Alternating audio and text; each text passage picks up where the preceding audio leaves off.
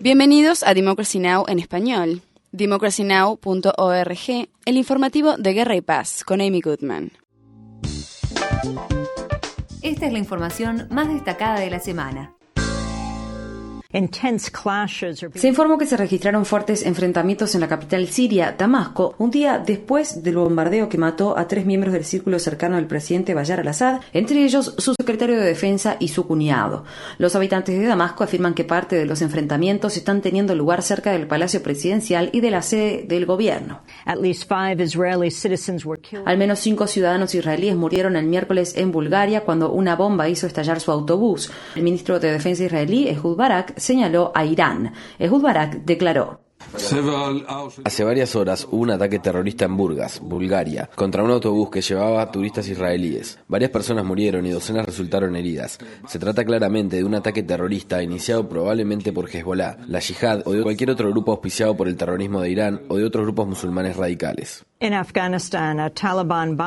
En Afganistán, un bombardeo del talibán destruyó 22 camiones que transportaban suministros para las fuerzas de la ocupación de la OTAN, lideradas por Estados Unidos. Los camiones de combustible y los vehículos de suministros estaban estacionados en la provincia de Samangan, al norte del país, cuando una bomba magnética estalló y los destruyó. Recientemente los camiones volvieron a cruzar desde Pakistán luego de que Estados Unidos se disculpara por un ataque aéreo que mató a 24 soldados pakistaníes el año pasado.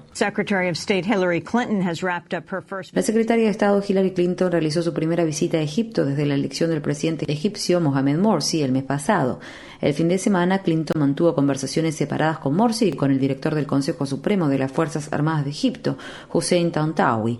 Clinton sostuvo que fue a Egipto a apoyar la transición democrática del país. Mientras tanto, decenas de miles de personas marcharon en Tokio el pasado lunes en lo que representó la mayor manifestación contra la energía nuclear llevada a cabo en Japón desde el desastre nuclear en Fukushima ocurrido el año pasado. Japón detuvo su producción nuclear a principios de este año por primera vez desde la década de 1970, pero reinició las operaciones recientemente con la reapertura de la planta hoy. Mientras tanto, grupos ambientalistas lanzaron una semana mundial de movilizaciones contra la inminente operación de perforaciones petroleras de Shell en el Ártico de Alaska. Shell comenzará las perforaciones exploratorias este verano en los mares de Beaufort y Chakotsk. Activistas de todo el mundo empezaron a realizar protestas en las estaciones de servicio de Shell en un intento de detener las perforaciones y forzando a docenas de estaciones a cerrar temporariamente. En una estación de servicio de esa compañía en Londres, los activistas lograron instalar en el techo un oso polar animado por computadora. La región central de Estados Unidos sigue padeciendo la peor sequía en más de una década en medio de una racha de fenómenos meteorológicos extremos en todo el país. Las estadísticas gubernamentales indican que aproximadamente el 63% de la tierra de Estados Unidos está padeciendo una sequía moderada a severa. Los productores de maíz de la región central están luchando para evitar la pérdida de los cultivos en una temporada en la que inicialmente se había esperado recoger una cosecha sin precedentes. En otras noticias,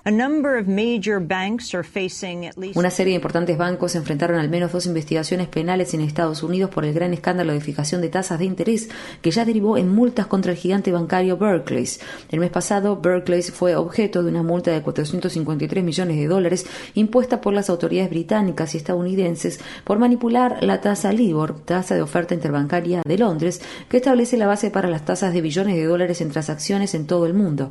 Esta manipulación significa que miles de prestatarios pagaron sumas equivocadas por sus préstamos.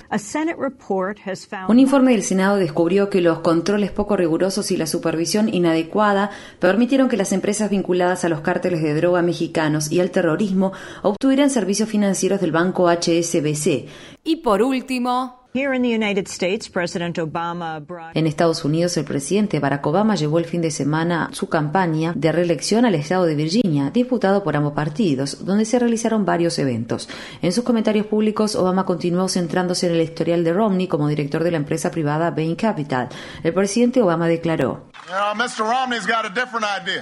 el señor Romney tiene una idea diferente. Invirtió en empresas que fueron denominadas pioneras en la externalización. No quiero un pionero de la externalización, quiero internalización, quiero hacer que las empresas se recuperen.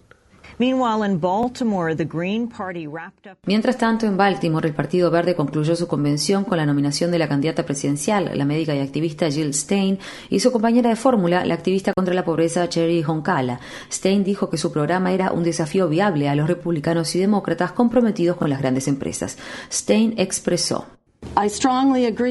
Estoy convencida de que la democracia popular crece a partir de las comunidades locales, pero al mismo tiempo tenemos un estado de emergencia a nivel nacional y creo que silenciar la única esperanza de una voz de oposición en estas elecciones en las que hay tanto en juego sería una gran pérdida para el pueblo estadounidense. No hay razón por la que los estadounidenses tengan que ingresar a la cabina de votación en noviembre y tener solamente, de hecho, dos opciones patrocinadas por Wall Street. Para mayor información, visita nuestro sitio web www.democracynow.org barra es. Infórmate bien.